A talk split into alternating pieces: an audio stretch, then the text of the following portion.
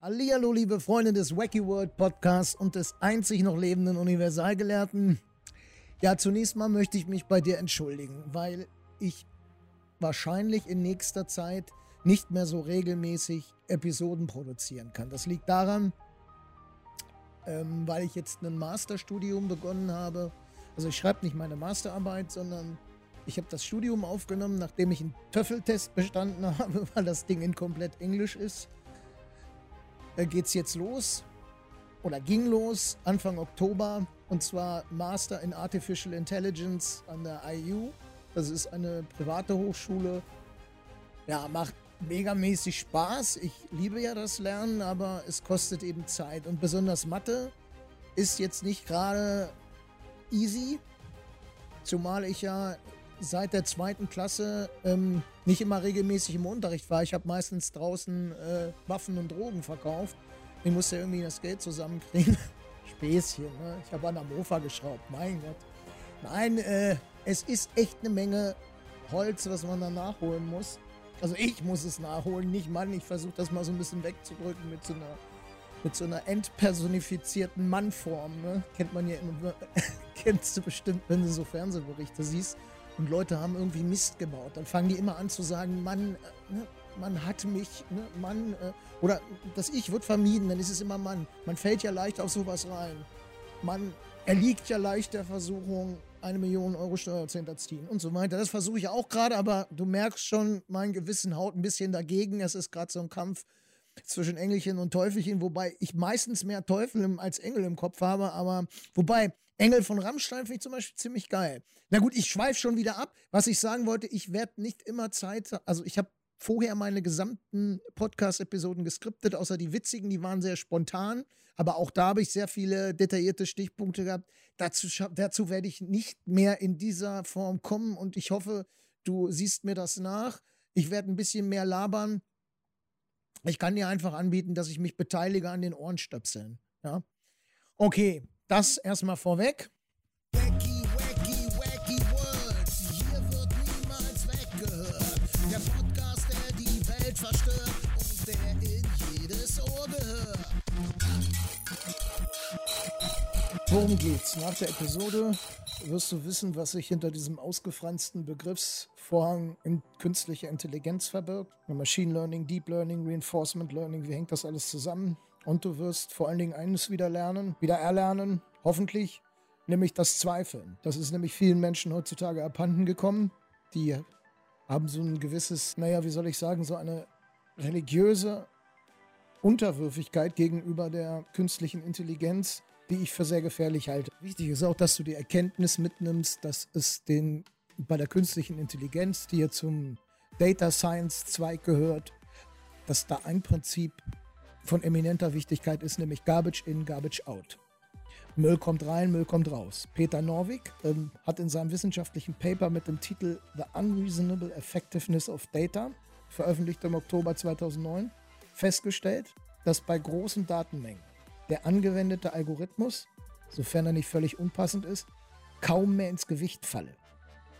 Die Qualität, die Repräsentativität und die Quantität der Daten seien viel wichtiger. Da habe ich mal ausnahmsweise mal was abgelesen.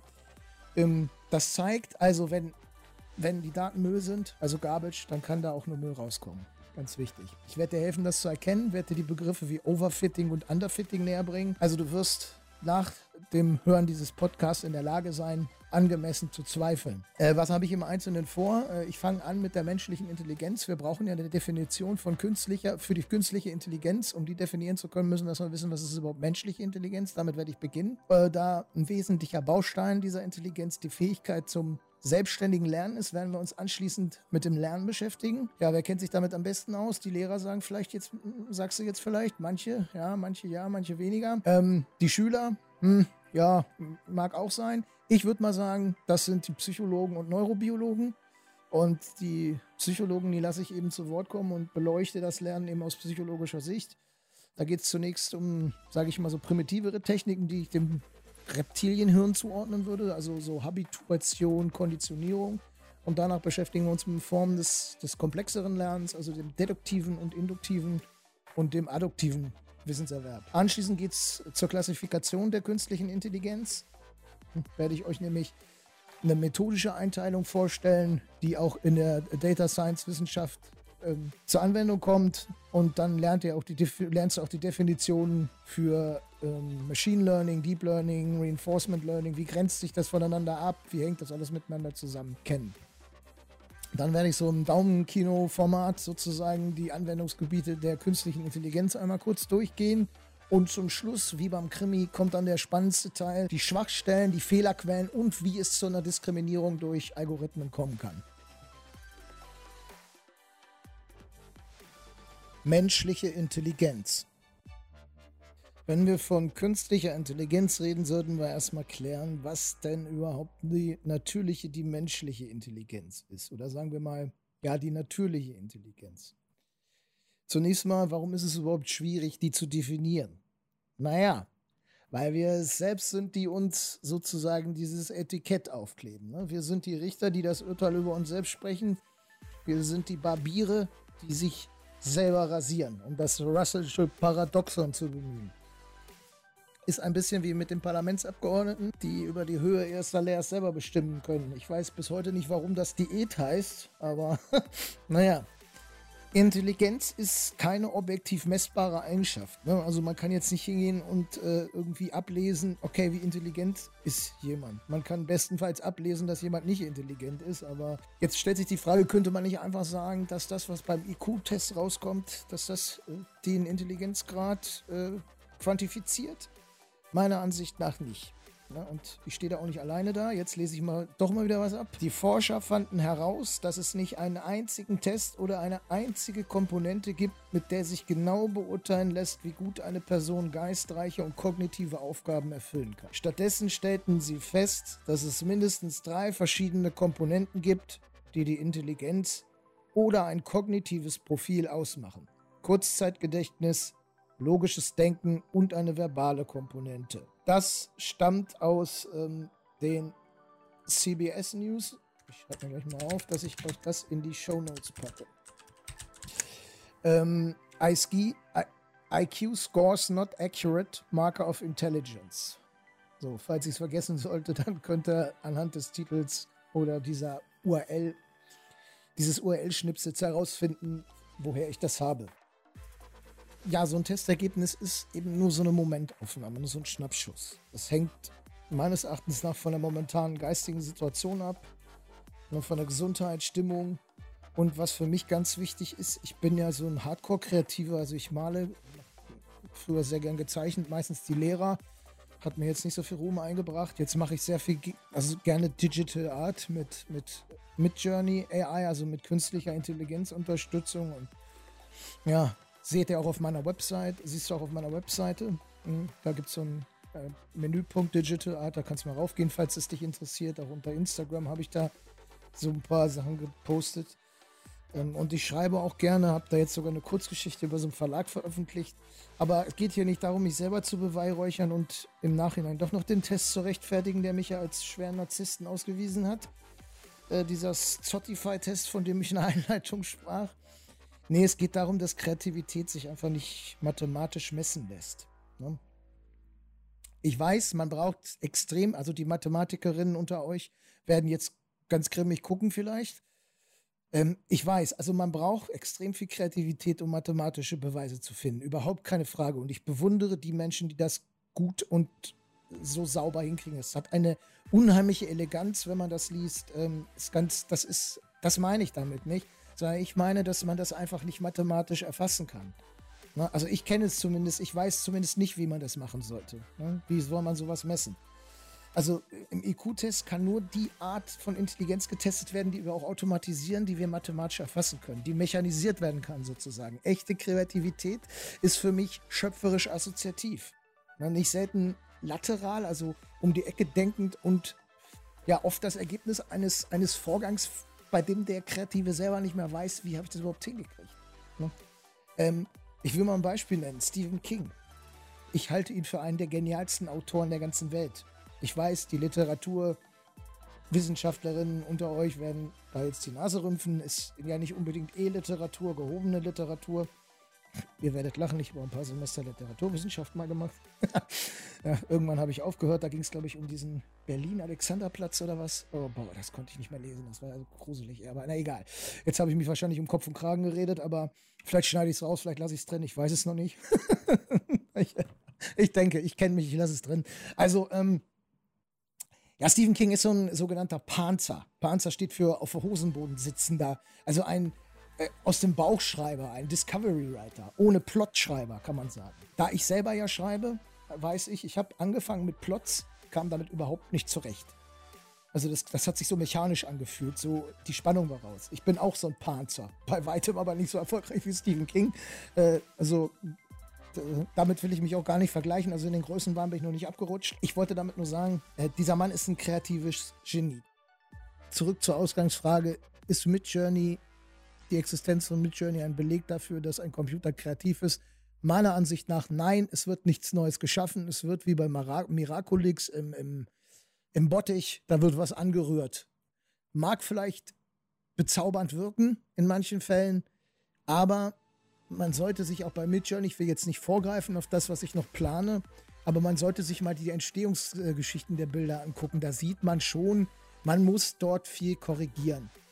Midjourney ist ganz, ganz klasse für die Freunde von Midjourney und äh, Freundinnen von Midjourney. Bitte nicht falsch verstehen. Ich liebe das Tool, geiles Ding, aber es ist eben auch kein Zauberkasten. Es ist eben wirklich nicht zu vergleichen mit einem kreativen Genie, dem du ein paar Stichwörter sagst und ähm, äh, liefert er dir ein rundes, kreatives äh, Werk. Das ist eben nicht der Fall. Ja, gibt es denn nun eine Definition? Ich würde sagen, es gibt keine, die sich so mathematisch ähm, runter subsumieren lässt. Es gibt Bausteine und zwar wurden die in einer dieser Zitatsschnipsel, glaube ich, schon genannt. Man muss einmal, ich denke, Merkfähigkeit, Gedächtnis, Ne, Fakten, Informationen, Wissen muss im Kopf sein. Man muss ja gewisse Sachen assoziieren können. Man muss wissen, wie, in, wie bestimmte Sachen zusammenhängen und so weiter. Dann denke ich, ähm, sowas wie Faktenvernetzungsfähigkeit. Also, wie kann man Fakten miteinander verknüpfen? Ähm, und ähm, ja, dann eben auch die Lernfähigkeit. Ne? Wie ist man imstande, psychologisch zu lernen? Das alles, denke ich, macht Intelligenz aus. Und natürlich ist der Intelligenztest nicht wertlos. Das wollte ich damit auf keinen Fall sagen. Er ist ein starkes Indiz dafür. Wenn jemand sehr hohe Werte hat, ist dieser Mensch mit Sicherheit sehr intelligent. Umgekehrt würde ich aber sehr vorsichtig sein. Wenn jemand jetzt nicht exorbitant niedrige Werte hat, muss das nicht immer heißen, dass der dumm ist, im Sinne von abwertend dumm. Da wäre ich jetzt äh, vorsichtig mit.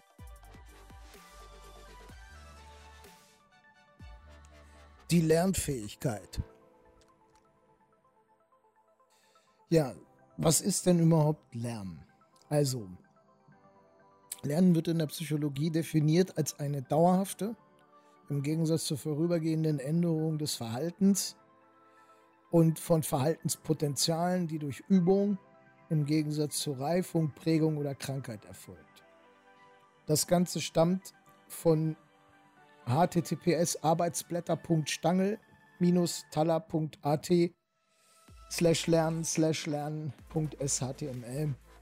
Da stammen ein Großteil der Informationen daraus. Diese Quelle wollte ich genannt haben, weil wenn ich die vergesse, das wäre, finde ich, ziemlich übel, weil sehr viele meiner gesamten Definitionen, die ich da jetzt hier nochmal ganz kurz äh, hier mir notiert habe, die stammen eben daher und das wäre nicht fair dem Autor gegenüber. Ähm, Lernen ist nicht Prägung. Das ist ganz wichtig. Also Lernen ist unabhängig von so temporären Veränderungen. Sowas würden wir vielleicht irgendwie Motivation nennen.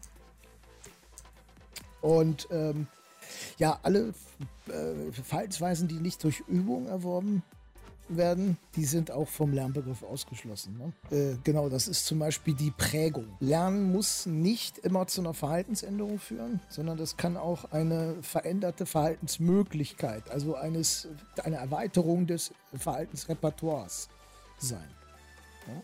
Also dabei ist dann zu trennen zwischen der, also ich kann potenziell eine Änderung meines äh, meines Verhaltens durchführen. Ich habe zum Beispiel gelernt, dass wenn mir Atze eine Currywurst wegschnappt, dann muss ich nicht immer äh, das Klappmesser ziehen und ihm den Bart stutzen. Ich könnte auch sagen, Mensch, Atze, ne, das nächste Mal, dann dränge dich doch bitte nicht vor hier an der Currywurstbude.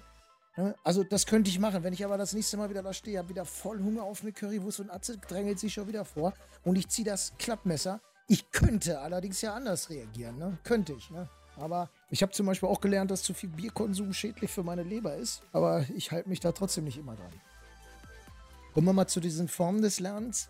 Und zwar zu diesen reptilienartigen, Reptiliengehirn basierenden Formen. Also zu der untersten Stufe im Grunde genommen. Ja, da, da gibt es einmal die Habit Habituation und die Konditionierung. Also die Habituation ist das Herausfiltern des Unwichtigen. Äh, wir sind zum Beispiel, unsere Sinnesorgane sind Milliarden von Reizen ausgesetzt. Ne? Wenn wir nicht die Fähigkeit zum Filtern und Priorisieren besäßen, dann wären wir, äh, dann hätten wir ständig einen Stack Overflow. Also unser Gehirn wäre maßlos überlastet. Also diese Fähigkeit dieses Herausfilterns nennt sich Habituation. Äh, darunter versteht man, jetzt kommt wieder eine Definition, einen Reiz zu ignorieren, der keine im Augenblick nützliche Informationen enthält, zum Beispiel das Ticken einer Uhr oder das Rauschen des Meeres. Der Sinn ist eben die Vermeidung einer Reizüberflutung und das Freimachen der Aufmerksamkeit. Das läuft übrigens ständig und unbewusst im Hintergrund ab. Also zum Beispiel Menschen, die an einer vielbefahrenen Straße wohnen, die hören die Fahrzeuge nach einer Zeit nicht mehr bemerken allerdings, wenn dieser Lärm nicht mehr da ist. Also das Nichtvorhandensein des Reizes. Aber Achtung, Habituation ist nicht gleich Adaption. Ne? Darunter ist die Abschwächung der Reaktion auf einen häufig wiederholten Reiz zu verstehen. Das nächste wäre die Konditionierung. Kommen wir mal zur operativen. Die operative Konditionierung bedeutet, dass wir wissen, dass auf eine Aktion eine Reaktion folgt. Also, wenn wir den Wasserhahn aufdrehen, dann sollte das Wasser fließen. Wenn wir viel für eine Klausur lernen, sollte dabei eine gute Note rauskommen. Dieses Lernen ist die Basis gezielter, nicht instinktiver Handlung. Also das ist vor allen Dingen im Bereich der Motivationslehre von Bedeutung.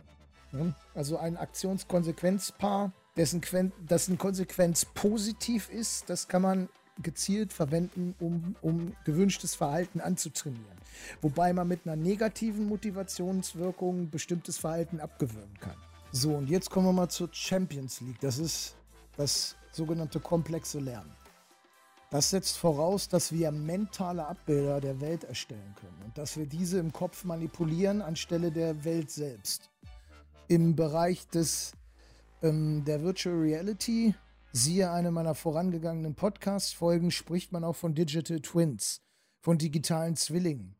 Und wir erzeugen äh, bei, der, bei dem deduktiven Lernen auch einen Zwilling, allerdings nicht digital, sondern neuronal. Für die Literaturinteressierten unter euch, ihr kennt sicherlich vielleicht noch aus der Schule oder eben aus dem Studium oder wo, wo, wo auch immer Stefan Zweigs Schachnovelle. Ich fand das eine der wenigen Bücher, die mir damals in der Schule schon Spaß gemacht haben zu lesen. Das ist sehr beklemmend, aber auch gleichzeitig, ja, hat das so eine, wie viele Dramen auch, so eine Katharsiswirkung, die man echt merkt. Also es geht einem danach doch besser.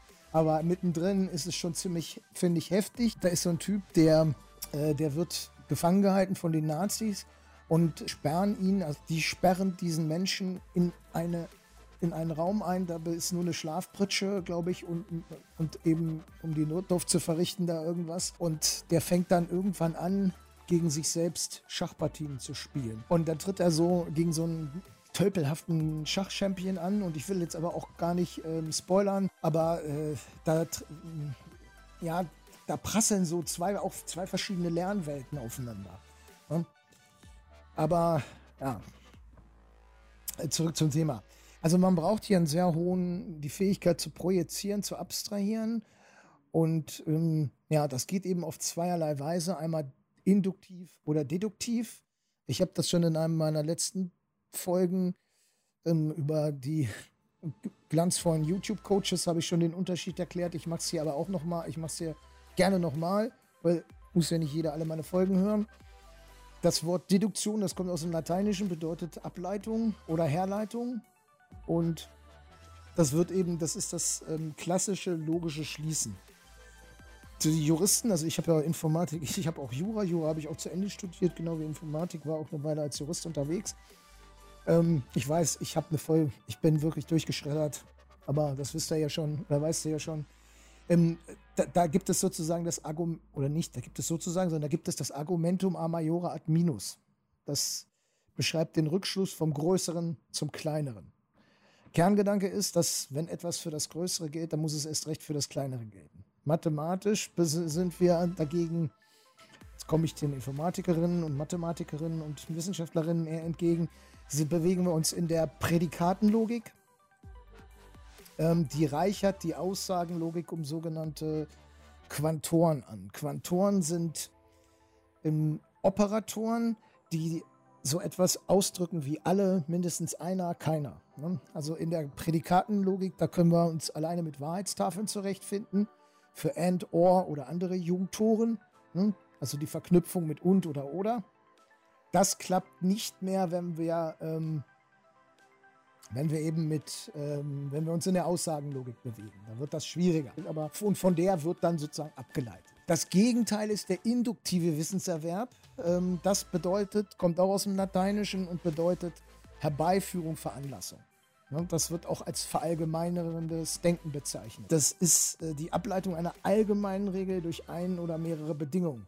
In dieser Disziplin sind wir Menschen extrem gut, aber das ist leider auch die unzuverlässigste Methode des Wissenserwerbs. Induktive Lernergebnisse haben einen statistischen Charakter, da man aus einem begrenzten Faktenvorrat schöpft, einer sogenannten Lerndatenmenge.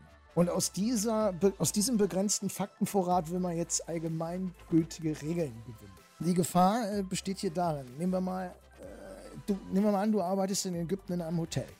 Ja, und jeden Tag siehst du dann die deutschen Touristen bestimmte Dinge tun. Und dann wirst du irgendwann wirst du zu dem Schluss kommen, dass es in Deutschland am Strand üblich ist, um 6 Uhr morgens, ja, wie ein Hund, der sein Revier markiert, durch das Platzieren des eigenen Handtuchs seinen Liegeplatz für die nächsten Stunden zu, 24 Stunden zu reservieren. Ne? Die Hypothese, die ist auch zulässig. Ne? Ich meine, das hast du jetzt tausendmal gesehen in, in, deinem, ne, in deinem Hotel, aber es bleibt eine Hypothese. Mit einer hohen Wahrscheinlichkeit ist das wohl bei allen Deutschen so, wirst du dir sagen, weil das habe ich jetzt ein paar Mal erlebt. Aber all, alles induktive, alles induktiv gewonnene Wissen sind nur Annahmen. Ich zitiere jetzt mal wieder ein wunderbares Beispiel aus dem genialen Buch von Rolf Dobelli, Die Kunst des klaren Denkens, Seite 330. Eine Gans wird gefüttert. Anfangs zögert das scheue Tier und denkt, warum füttern mich diese Menschen? Irgendetwas muss doch dahinter stecken. Wochen vergehen. Doch jeden Tag kommt der Bauer vorbei und wirft der Gans Getreidekörner vor die Füße. Ihre Skepsis lässt allmählich nach. Nach einigen Monaten ist sich die Gans sicher. Die Menschen sind mir zutiefst gut gesinnt. Eine Gewissheit, die sich jeden Tag aufs Neue bestätigt. Ja, festigt. Vollends überzeugt von der Güte des Bauern, staunt sie, als, dieser, als sie dieser am Weihnachtstag aus ihrem Gehege holt und schlachtet. Ja, die Gans ist dem induktiven Denken zum Opfer gefallen. Also merke, wenn also jemand auf deduktiven Wege schließen kann, dass eine Hypothese korrekt ist, dann und auch wirklich nur dann dürfen wir sie als Wahrheit akzeptieren. Ne? Deshalb, wie gesagt, also verlangt die Mathematik auch im Beweisverfahren den Beweis der vollständigen Induktion und nicht etwa irgendwie der begrenzten wird schon reichen Induktion. Verstehe mich nicht falsch. Wir müssen die Induktion in der Wissenschaft benutzen. Sonst können wir gar keine neuen Erkenntnisse gewinnen. Das ist einfach so. Ne? Die Schwerkraft wird ja auch nur sozusagen von, von Isaac Newton dadurch entdeckt, dass Äpfel beim Fallen beobachtet wurden. Wir haben oft keine andere Möglichkeit, als empirisch induktiv vorzugehen. Stell dir vor, du sollst für das amerikanische Verteidigungsminister als Data Scientist rausfinden, ob es Zusammenhang zwischen gesehenen Zombie-Filmen gibt und der Fähigkeit, eine Zombie-Apokalypse zu überleben. Ja, da musst du mit Induktion arbeiten. Übrigens, lach mal nicht so laut. Google mal nach Conplan 8888. Das ist jetzt kein Nazi-Code. Bei den vielen Achten könnte man es meinen. Einfach mal C-O-N-P-L-A-N und dann vier Achten eingeben. Du wirst Bauklötze staunen. Mehr sage ich nicht. Einfach mal machen.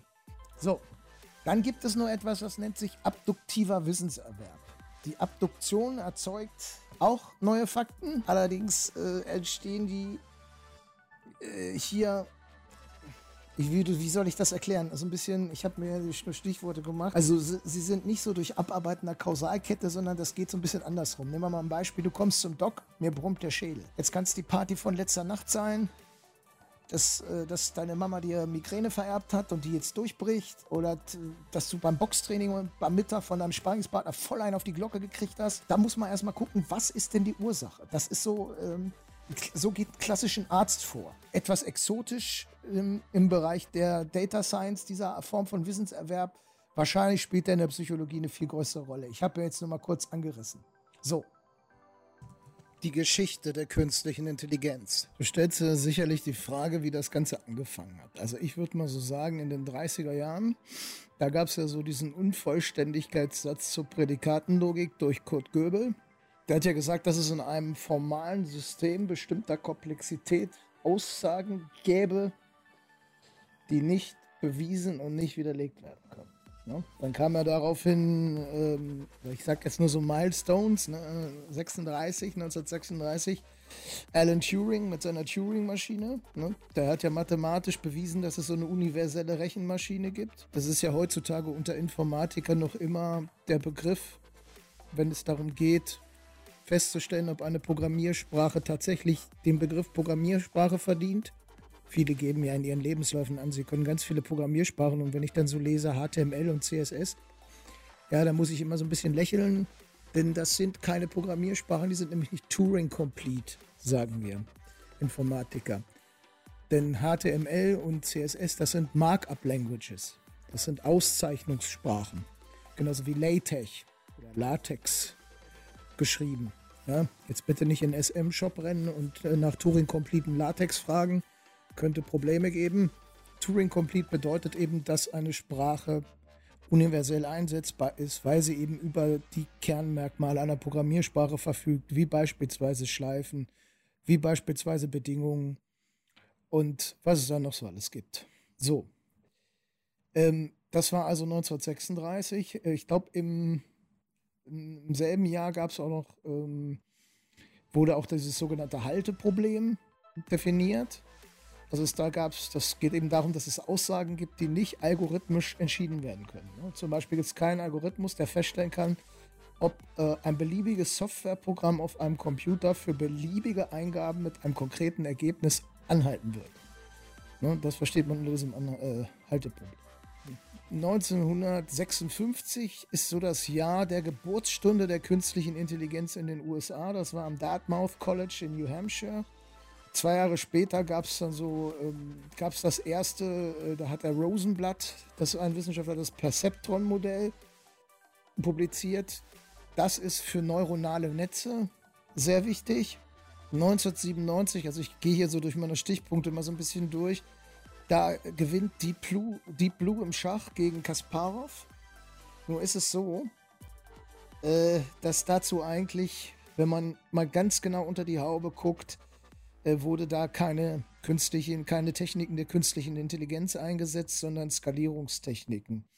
Das bedeutet, man hat eben, ja, durch pure Rechenpower, durch eben, man würde fast äh, ne, im Hackersprech sagen, durch Brute Force, ne, brutaler Angriff, hat man hier den Sieg errungen.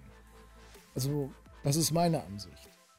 Es gab dann 2014 gab es die erste neuronale äh, Turing-Maschine, das ist Googles Deep Learning. Ja, und dann kam tatsächlich äh, im Zuge von oder mithilfe von neuronalen Netzen kam es dazu, dass äh, Googles AlphaGo gegen den weltbesten Go-Spieler gewonnen hat. Und hier waren wirklich jetzt neuronale Netze am Werk. Neuronale Netze, dazu kommen wir gleich noch, sind ein Subset, eine Untermenge des maschinellen Lernens sind weiter, erheblich weiter fortgeschritten. Äh, ohne jetzt alles vorzugreifen, aber bei maschinellen Lernen ist es eben so, dass wir fast immer strukturierte Daten haben. Strukturierte Daten, darunter verstehen wir Informatiker Daten von einem Typ, die sich, um es mal leinhaft auszudrücken, sozusagen in Excel-Tabellen darstellen lassen.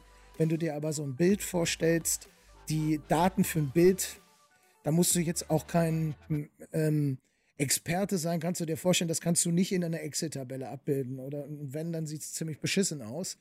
Und diese unstrukturierten Daten mit diesen arbeiten zu können, das ist eben die Kernkompetenz von neuronalen Netzen. Und da war tatsächlich bei diesem AlphaGo, da war es tatsächlich so, dass künstliche Intelligenz hier den Sieg errungen hat.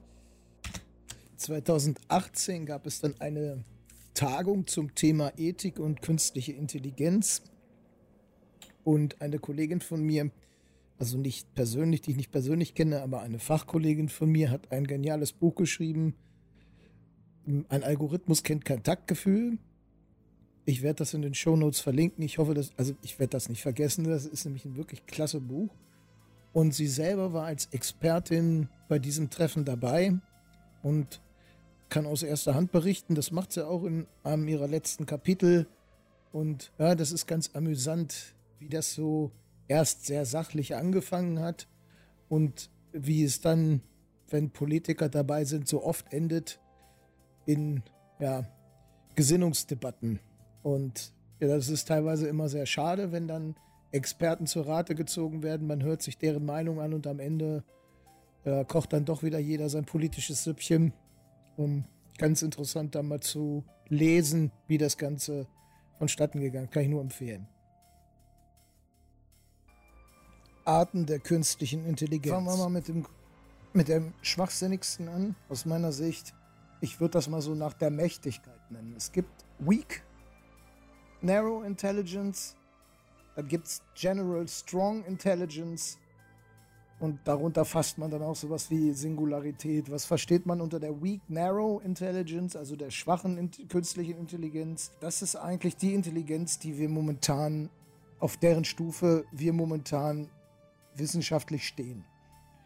Die General oder Strong Intelligence haben wir noch nicht erreicht. Und da sind sich wirklich, also zumindest, wenn es jetzt nicht so ein Area 51 Projekt gibt, und wer weiß, was noch in irgendwelchen Geheimlaboren abgeht. Aber grundsätzlich Propellerhut, Propellerhüte mal ausgenommen, die ohnehin ja kosmische Signale empfangen können, würde ich sagen, da sind wir noch ziemlich weit von entfernt. Von der General Strong Intelligence. Wir bewegen uns im Bereich Weak Narrow Intelligence. Das bedeutet, ähm, die künstliche Intelligenz kann eine bestimmte Art von Problemen lösen und nicht alle. Hm? Also Alexa kann auf Sprachbefehle reagieren, GitHub Copilot, der kann einen beim Programmieren unterstützen. Auch da werde ich noch mal ein Video zu machen. Das weiß ich leider nicht. Oh, jetzt hat sich Alexa angeschmissen.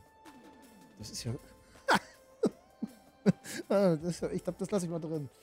Ja, das weiß sie leider nicht. Das ist, das ist ja ist ja perfekt. Da kannst du mal sehen, sie weiß jetzt gerade nicht, was sie machen soll. Das heißt, sie kann eben nicht wie eine General äh, Strong Intelligence auf alles reagieren und für alles eine Lösung feilbieten. Wo waren wir GitHub Copilot?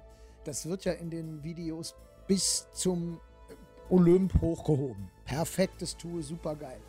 Es ist wirklich genial, was es leistet in manchen Bereichen, insbesondere bei manchen Programmiersprachen wie Python.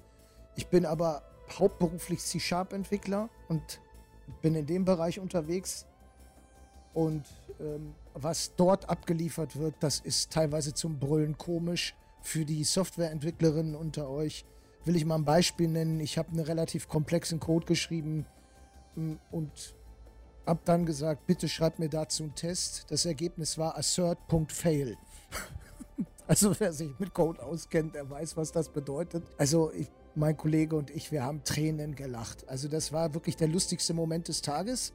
Aber auch Gleichzeitig hat es gezeigt, wie dass eben GitHub Copilot kein Codierungsgenie ist. Zudem stellen sich lizenzrechtliche Probleme. Es werden ganze Codebrocken abgeschrieben. Und äh, das passt teilweise überhaupt nicht.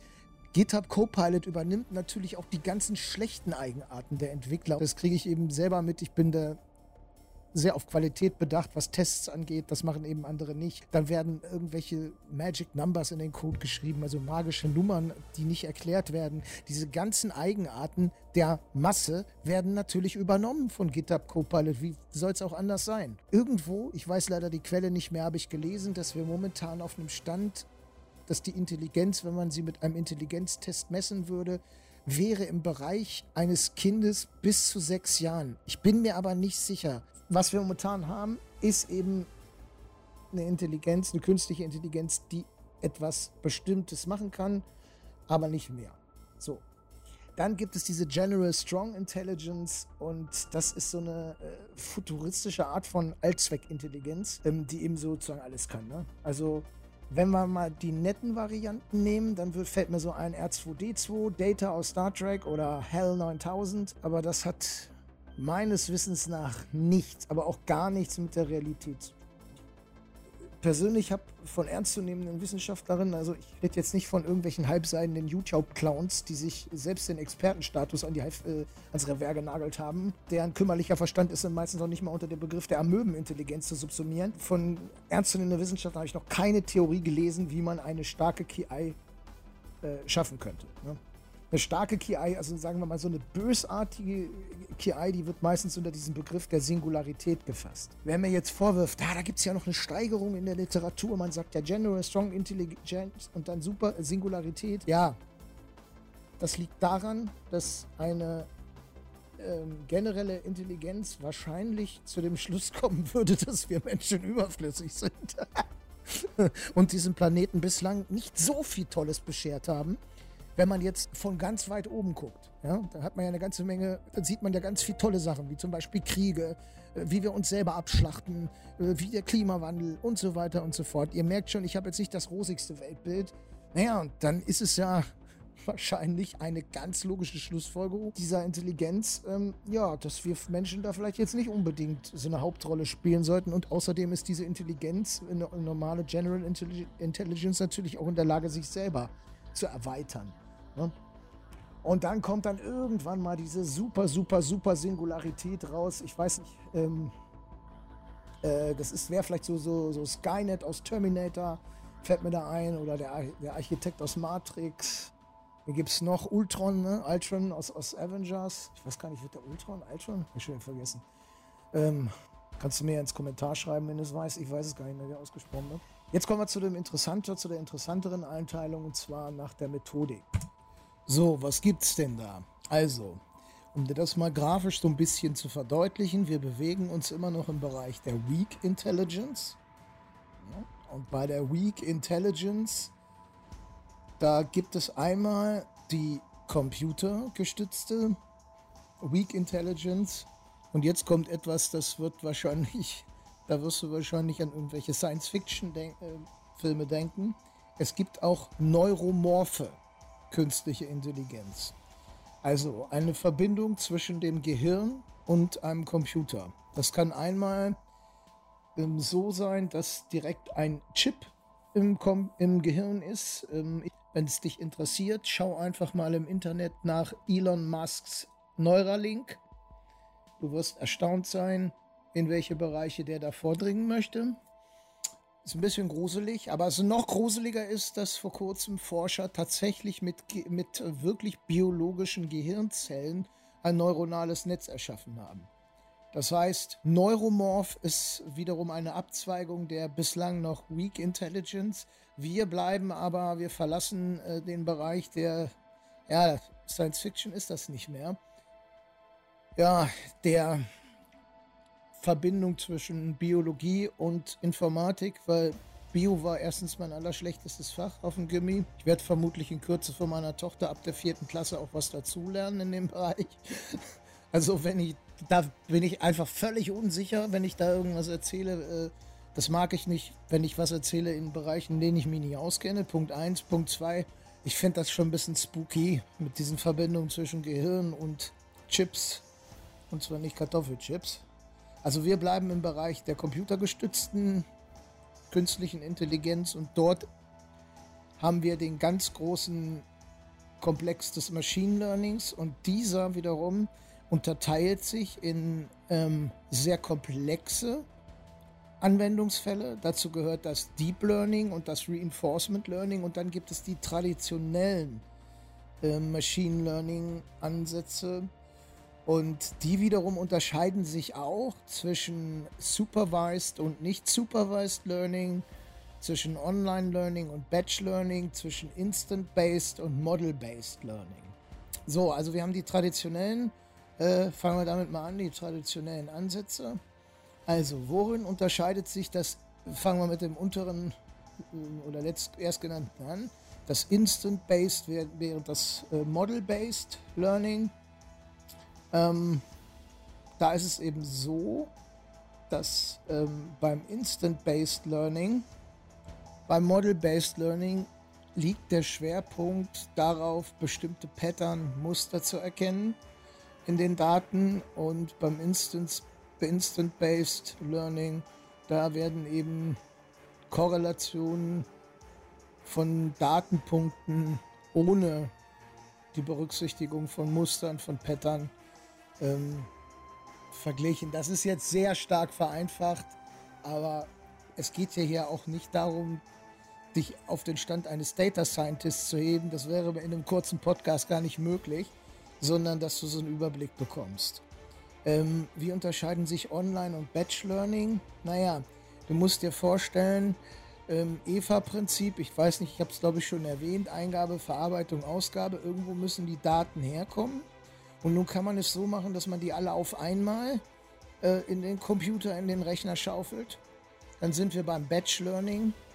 Hat gewisse Vorteile, hat aber auch gewisse Nachteile. Das heißt, es muss immer wieder, also wenn jetzt die Daten sich ändern, dann muss das gesamte Ding neu eingelesen werden. Wir brauchen eine richtige Deployment Pipeline, sagen wir Informatiker. Ähm, das ist aufwendiger und ja, das kann man alles automatisieren. Aber das ist also sozusagen Klumpen. In einem Klumpen kommen die Daten. Beim Online-Learning haben wir mehr so ein gestreamtes äh, Daten-Input-Verhalten. Das heißt, die Daten kommen sukzessive wie in so einem Strom rein. Da ist natürlich das Problem oder der Nachteil, ähm, wenn das ganze Ding online ist und die Daten haben eine schlechte Qualität. Wir werden noch äh, zu sprechen kommen auf die Biases, äh, also die die Nachteile, ja, Nachteile ist jetzt nicht richtig übersetzt, aber die Verzerrungen, ähm, die man beim Machine Learning im Bereich des, des Data Corpus, also des, des Datenkörpers haben kann. Äh, das ist natürlich, wenn das beim Online-Learning passiert, also bei diesem Stream, wenn da fehlerhafte Daten reinkommen, sei es, weil sie manipuliert sind, sei es, weil vielleicht Sensoren kaputt sind, wenn es jetzt um die Sensor Sensoren im Bereich IoT, man stelle sich vor, da geht es um irgendwelche Gebäudeüberwachung und da fallen mehrere Sensoren aus, ja, dann ist nicht so prickelnd. Dann sind die Daten live und verfälscht, leider. Und verfälschte Daten, Garbage in, Garbage out, ne, da sieht nicht so gut aus. Beim Supervised versus Unsupervised Learning, wobei es da auch so Zwischenstufen gibt, das ist im Grunde genommen so beim, beim Supervised Learning, das unterteilt sich dann auch wieder äh, in verschiedene Bereiche. Wir wollen jetzt aber nicht zu feinstreifig vorgehen. Beim Supervised Learning geht es im Wesentlichen darum, dass Menschen den Daten ein Etikett aufkleben. Also beispielsweise Fotos und da steht dann Katze, keine Katze, äh, wenn es darum geht, ob man eine Katze erkennen soll. Das heißt, der Rechner ähm, kann dann mit Hilfe dieser ähm, mit, diesem, mit diesem Verfahren, mit diesen Supervised, mit diesen Labels arbeiten und am Ende gibt es auch eine sogenannte Model Evaluation. Man vergleicht dann halt die gelabelten Daten mit denen, die später ermittelt werden.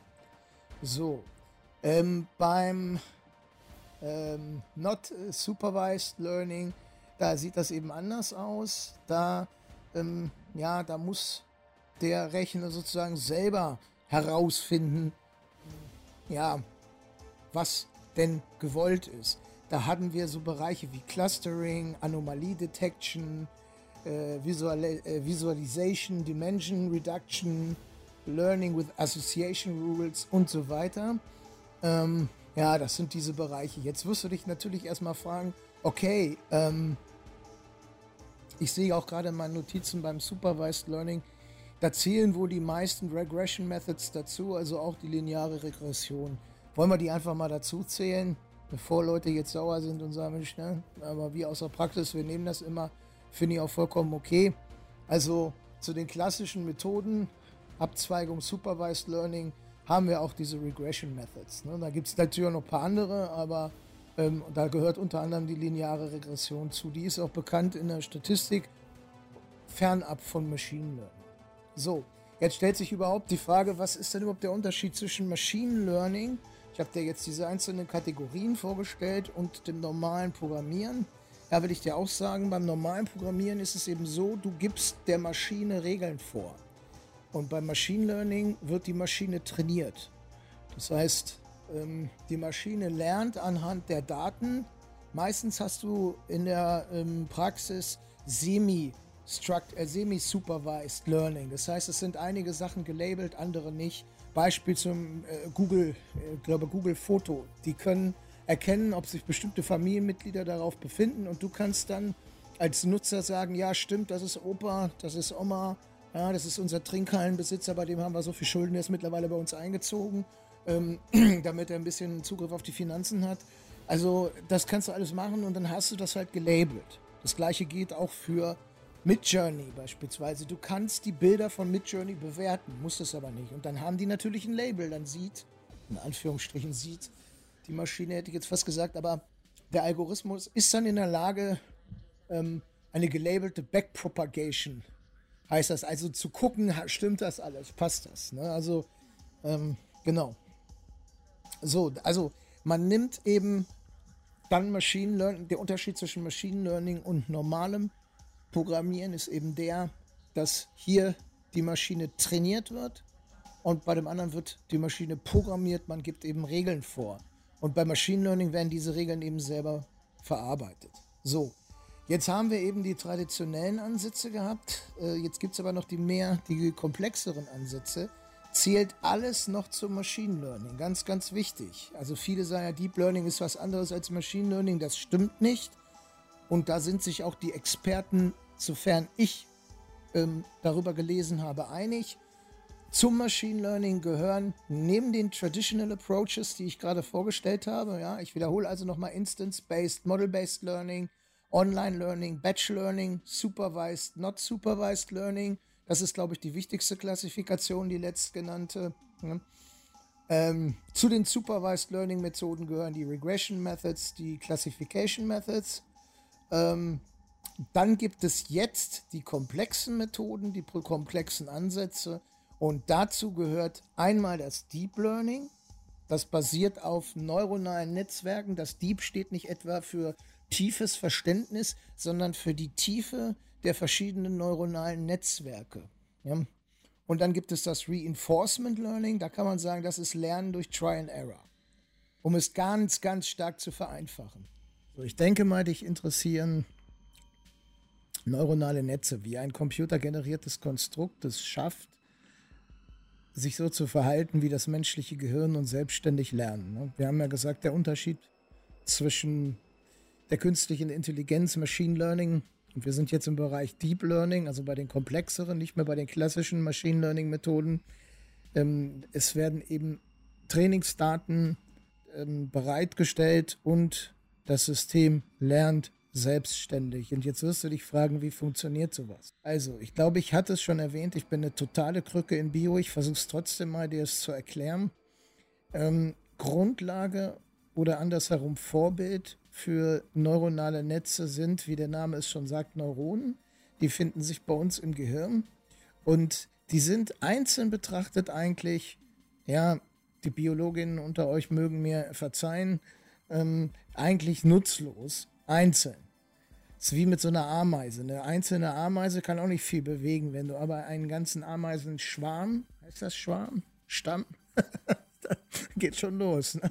Ja, also wenn du halt, ich sag mal Schwarm, ne? gibt ja so Schwarmintelligenz. Wenn du einen ganzen Ameisenschwarm hast, ähm, dann sieht das schon ganz anders aus. Und die können ja, äh, die sind ja unheimlich kräftig im Vergleich zu ihrem, zu ihrem Körpergewicht. Ne? Also irgendwo habe ich das mal in einer Sendung gesehen, es wäre so, als wenn wir irgendwie ein Haus hochheben könnten. Die sind sehr, sehr kräftig. Trotzdem reicht eine einzelne Ameise eben nicht aus, um, jetzt sage ich mal, hm, etwas Weltbewegendes zu erschaffen. Hingegen ein ganzer Ameisenschwarm, da sieht das schon ganz anders aus. Und so ist es eben auch mit den, mit den Neurons. Da haben wir eben das Zusammenspiel dieser Neurons ist das, was die ganze Sache so mächtig macht. Und dort gibt es eben die Dendrites. Ich weiß gar nicht, wie es auf Deutsch heißt. Ich habe hier nur die die Stichpunkte auf Englisch, weil mein Studiengang ist auch auf Englisch. Ich habe mir auch mittlerweile teilweise ist es so, dass ich gar keine deutschen Wörter mehr für bestimmte Sachen weiß. Also die Dendrites, die, das sind die Receiver des Signals und die Axons, also die Axons, ich weiß nicht, wie es auf Deutsch heißt, sind eben responsible for forwarding. Die leiten die Signale eben weiter. Was vielleicht ganz interessant ist, das Axon berührt nicht den Dendrit. Also äh, da ist kein äh, Kontakt äh, da ist so ein, so ein, so ein Data Flow äh, in der Luft, weil man so Bilder sieht, dann ähm, ich, äh, Muss mal schauen, ob ich das in die Shownotes ballere. Ich glaube, ähm, das hast du bestimmt schon mal gesehen. Sieht aus wie so ein Knochen, der herankommt und dann da, da fliegen so Kugeln dazwischen, als wie so ein kleines Feuerwerk. Und ja, da schießt eben dieses Axon auf den Dendriten und das äh, in der Zwischen, dieser Zwischenspalt, der wird eben Synapse genannt. Jetzt haben wir mal genug Biologie durchgenommen. Aus der Sicht der IT äh, ist ein Neuron eine mathematische Funktion. Und diese Funktion, die nimmt verschiedene Inputs. Also auch hier gibt es, äh, gibt es ganz, ganz viele Neuronen. Diese mathematischen Funktionen sind miteinander verknüpft. Und ähm, diese mathematischen Funktionen, die nehmen mehrere Inputs, meinetwegen x1, x2, x3 bis xn. Ne? Und die produzieren ein einziges Output, y, und dieses bildet wiederum, in Anführungsstrichen, das x1 für das nächste Neuron. So. Und jetzt ist es wie auch im Gehirn, sind die Verbindungen diese äh, verschiedenen, die haben eine verschiedene Stärke. Ja, also diese Dendriten oder, oder Axons oder weiß der Teufel, was da rauswuchert, ähm, ne, die können verschieden dick sein. Und so ist es auch hier. Es gibt die sogenannten Weights, die Gewichte. Und das ist ein zentraler Punkt im gesamten, in diesem gesamten System, diese Neuronen, diese Inputwerte, die werden gewichtet. Manche Sachen sind besonders wichtig, manche nicht. Nehmen wir mal an, es geht darum zu berechnen, wie teuer ein Haus in etwa sein könnte. Nun ist die Lage extrem wichtig. Das heißt, der Inputwert Lage, um es mal abstrakt zu formulieren, der hätte also ein ganz, ganz dickes Gewicht, also ein ganz hohes Gewicht. Während vielleicht ähm, die Anzahl der Regenwürmer auf dem Komposthaufen ähm, eher zu einem sogenannten Noise zu zählen ist, zum Lärm. Gibt es, ja, aber interessiert kein Schwein. Okay, wenn das jetzt mutierte Regentürme, äh, Regenwürmer sind, die im Dunkeln leuchten und ähm, anfangen nachts ins Haus einzudringen und den Hund zu attackieren, ja, dann mag es sein, dass der Grundstückspreis dann doch an Wert verliert. Allerdings wollen wir mal außerhalb der Science-Fiction-Szenerie bleiben. Wir haben also bei diesen IT-Neuronen mathematische Funktionen und wir haben Inputwerte und diese Inputwerte sind mit Gewichten versehen. Und innerhalb, innerhalb des ganzen Systems sieht es eben so aus, dass wir als erstes eine sogenannte Affine Transformation haben und dann haben wir eine Activation Function. Innerhalb, wir sind jetzt im Neuron drin. Das heißt, wir haben jetzt diese ganzen Werte, die gewichtet sind. Und diese Affine Transformation macht im Grunde genommen nichts anderes, als das ganz einfach zusammenzuzählen, ähm, das zu gewichten. Ich weiß nicht, ob du das kennst, dieses Sigma, das Summensymbol. Im Grunde genommen ist es das und dann wird ein sogenannter Bias raufgezählt.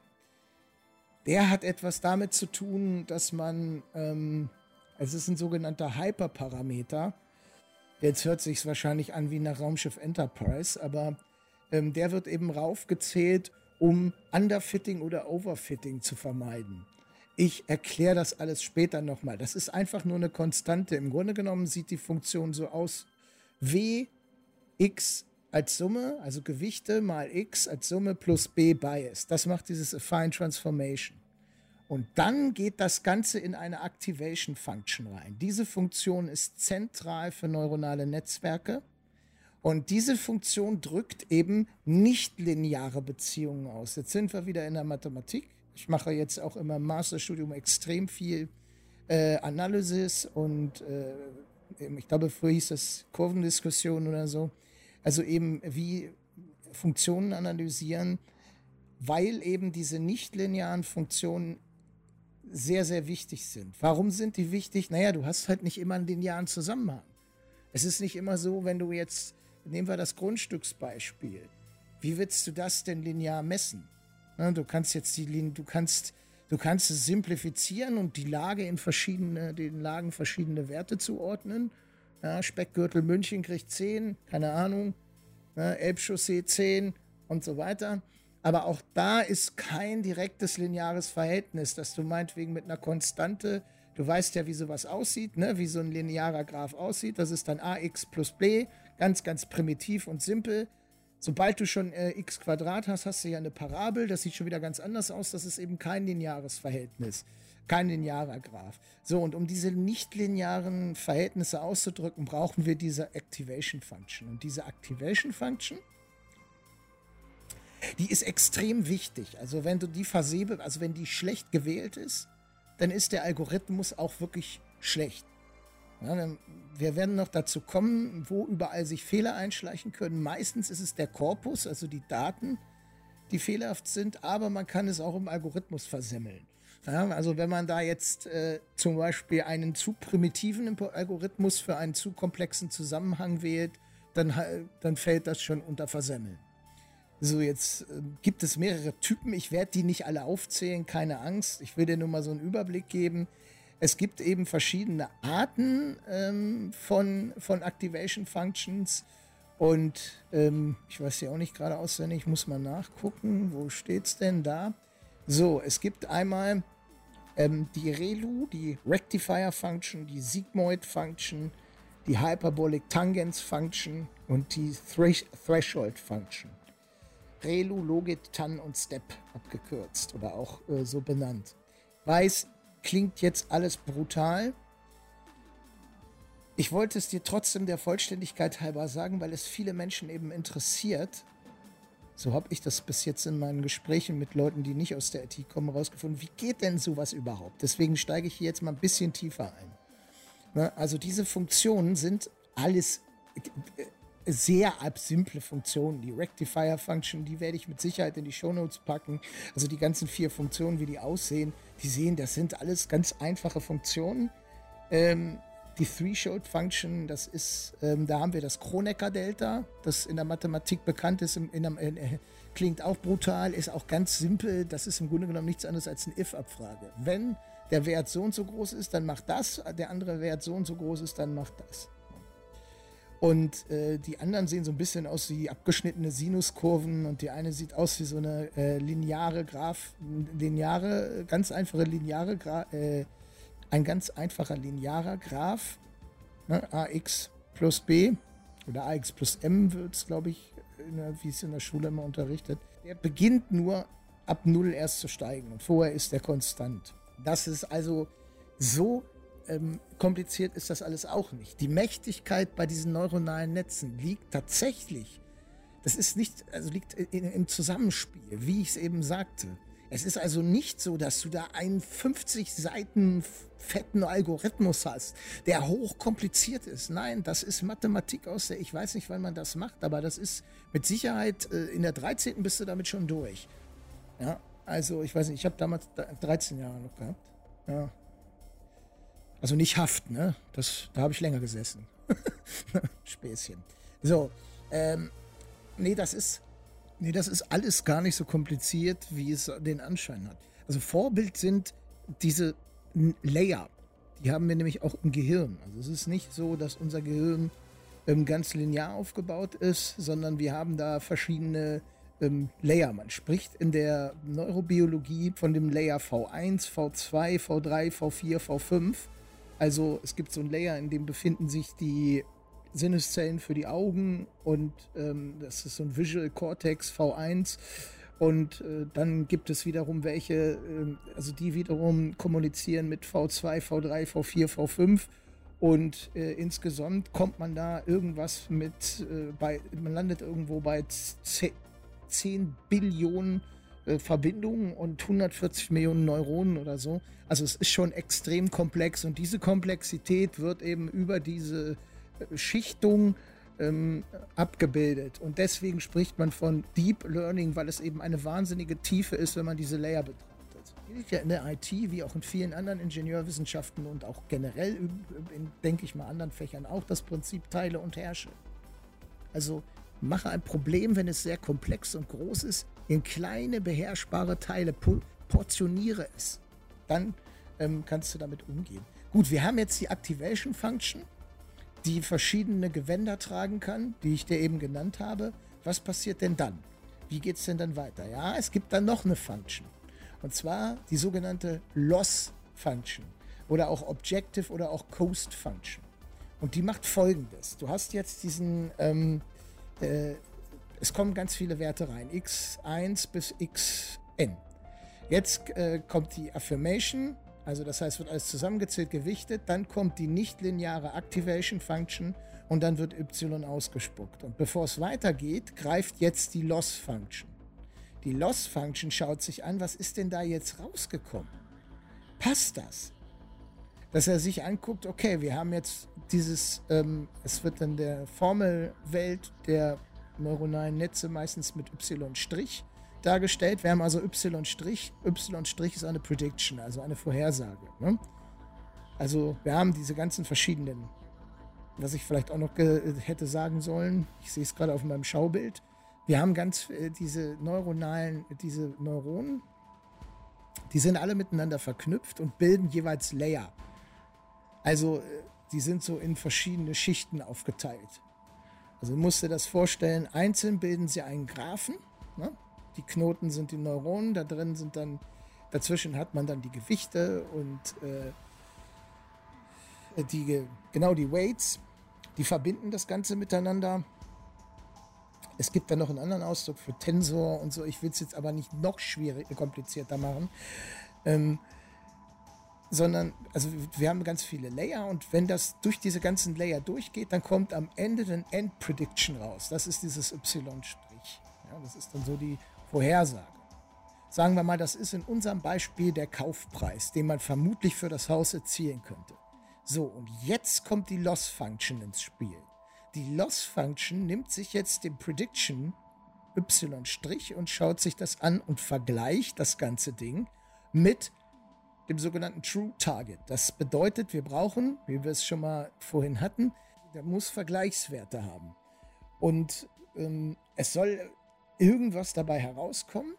Er guckt sich an, ja, okay, das ist eigentlich das True Target, das sollte dabei herauskommen.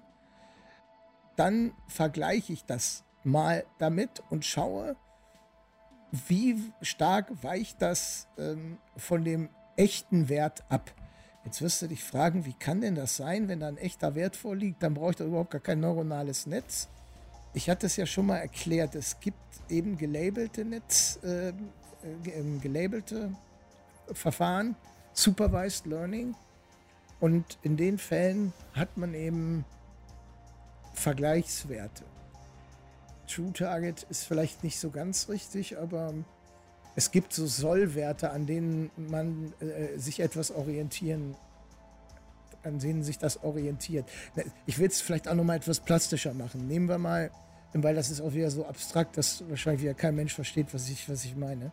Nehmen wir an, dieses Hauskaufbeispiel in einer, wir, du, wir haben ein Label, Label kann, also können auch mehrere Daten sein. Ne? Da, da, haben wir eine ähnliche Situation. Das ist jetzt hier Elbchaussee. Ich hoffe, das ist unten Reichenviertel. Ich habe nie in einem gewohnt. Ähm, Elbchaussee, ähnliches Haus, kostet meinetwegen 300.000 Euro. Ach, ich glaube, dass die kosten viel mehr. Drei Millionen. So, drei Millionen. Jetzt kriegt unser toller Algorithmus aber nur 20 Euro raus. Ui, Jetzt guckt sich die Lost Function das an und sagt, Mensch, also in einem vergleichbaren, fast ähnlichen Fall 3 Millionen, hier mal nur 20 Euro. Nee, da stimmt was nicht. Ne? Da muss nachjustiert werden. So. Und dann guckt die Loss Function, oder besser gesagt, die Loss Function sagt dann, gibt dann einen sogenannten Loss Score aus. Dieser Score sagt, ah, das weicht stark voneinander ab, du musst was tun. Und wer muss jetzt was tun?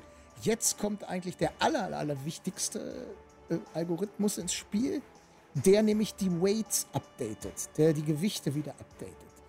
Und das ist der Optimizer. Das ist der Backpropagation äh, äh, Algorithmus oder Fu äh, Funktion.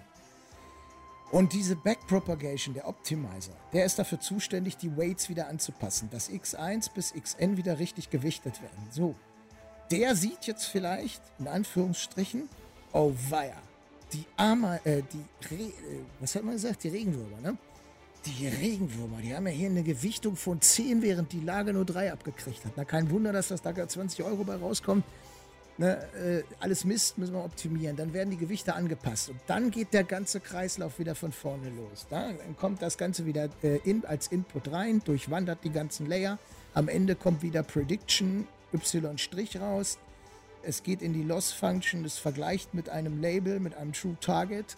Kann das hinkommen, kann das nicht hinkommen und dann gibt es eben einen, wieder den Loss Score und der Optimizer wird äh, tätig. Ne? So, äh, dann so am Ende, so funktioniert ein neuronales Netzwerk. Diskriminierung durch künstliche Intelligenz und wie es dazu kommen kann. Naja, bevor wir uns damit beschäftigen, wie es denn dazu kommen kann, sollten wir erstmal klären, was überhaupt eine Diskriminierung ist. Fangen wir mal mit unserem höchsten Gesetz an, mit unserer Verfassung. Im Artikel 3 Absatz 3 heißt es, niemand darf wegen seines Geschlechts, seiner Abstammung, seiner Rasse, seiner Sprache, seiner Heimat, seiner Heimat und Herkunft, seines Glaubens, seiner religiösen oder politischen Anschauung benachteiligt oder bevorzugt werden. Niemand darf wegen seiner Behinderung benachteiligt werden. Also ich frage mich, das habe ich mich auch schon während des Jurastudiums gefragt, warum das immer noch Rasse heißt. Das ist für mich so ein NS-geprägter Begriff, aber nun gut, sei es drum. Vielleicht wissen die Biologinnen oder Biologen, ähm, warum das so ist. Ich kann mich noch an als einziges Bio-Ding erinnern, das habe ich mir mal gemerkt. Äh, ich glaube, weil ich zwei Klausuren verhauen habe und meine Versetzung gefährdet war. Ich weiß es nicht mehr. Also, so habe ich das in Erinnerung. Skofka, Stamm, Klasse, Ordnung, Familie, Gattung, Skofka. Ja, das kam gar keine Rasse vor. Okay, soweit dazu. Ähm, also ihr seht schon, falls ich jemals eine Folge aufnehmen sollte, die Biologie zum Gegenstand hat, ich würde sie mir nicht anhören, außer es geht darum, dass ihr einfach nochmal euer gesamtes biologisches Wissen durcheinander wirbeln wollt und bei Null anfangen. Das ist sowas wie Gehirnwäsche dann.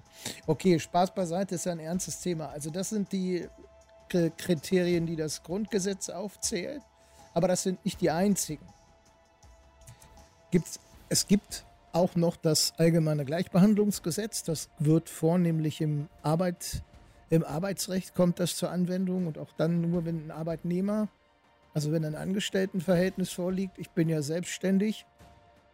Allerdings, ähm, ich glaube, es gab da am Schluss, da gibt es in fast allen Gesetzen immer so ähm, Verweisklauseln, also in den moderneren, bei anderen wird das vor die Klammer gezogen.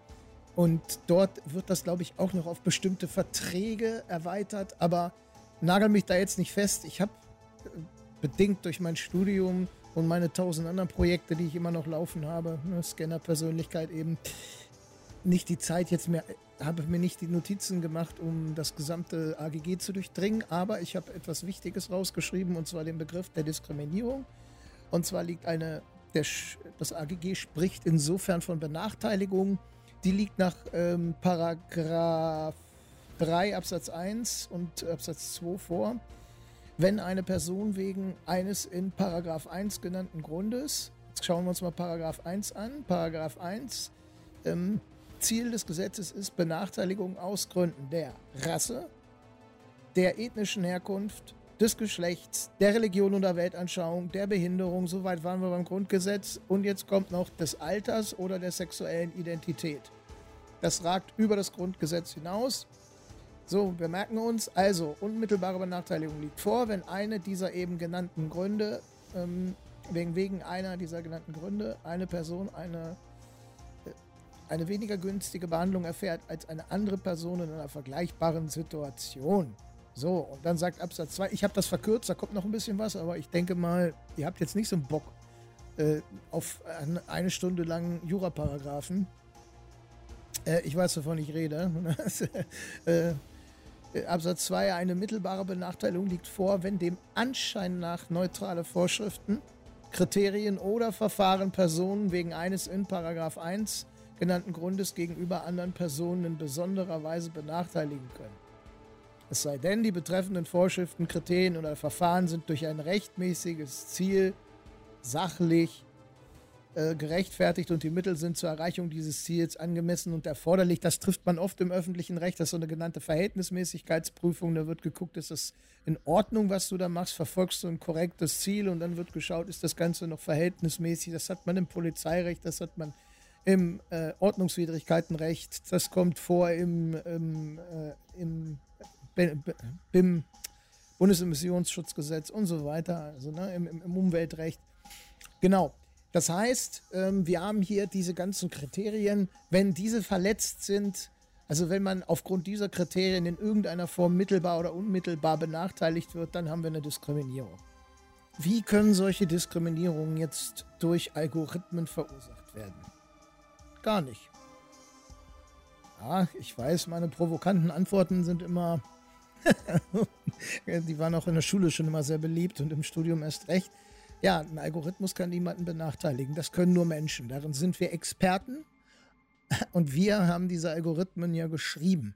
Und deswegen, und auch nur deswegen kommt es dazu, wenn wir später mal die Singularität haben, ne, du erinnerst dich, ne, der, dass äh, der Architekt der Matrix, der sich dann selbst verbessert, oder die, oder es, oder was auch immer, ähm, wahrscheinlich ist es dann ähm, gar nicht mehr notwendig, irgendwie nach Geschlechtern zu unterteilen, weil der sich sowieso vervielfältigt, dieser Algorithmus. Dann können wir vielleicht davon sprechen, dass ein Algorithmus selbst oder besser gesagt seine Manifestation eine Diskriminierung ausübt, vermutlich uns Menschen gegenüber, und dann uns vom Planeten tilgt. Aber äh, so lange können wir nicht davon reden, dass ein Algorithmus irgendwas macht, sondern es sind immer Menschen, die das machen. Und zwar meistens ist es so, ähm, äh, dass sich das nicht, dass sich das sehr, sehr subtil äußert. Meistens, nicht immer. Ich nenne euch, nenne dir gleich noch ein Beispiel, wie es sich bei mir geäußert hat. Das war weniger subtil. Aber fangen wir mal mit diesen etwas subtileren Sachen an. Zum Beispiel kann es sein, dass ähm, schwarze Menschen benachteiligt werden dadurch, dass sie in bestimmten Bereichen einfach zu gering vertreten sind. Nehmen wir dieses Beispiel, das ich glaube ich schon mal erwähnt hatte, gleich am irgendwann am Anfang. Ähm, ich nehme das hier, habe ich glaube ich auch schon gesagt, in Etappen auf, sonst schaffe ich das nicht. Ähm, Wasserspender, die lösen teilweise nicht aus, wenn dunkle Haut sich unter dem Sensor befindet.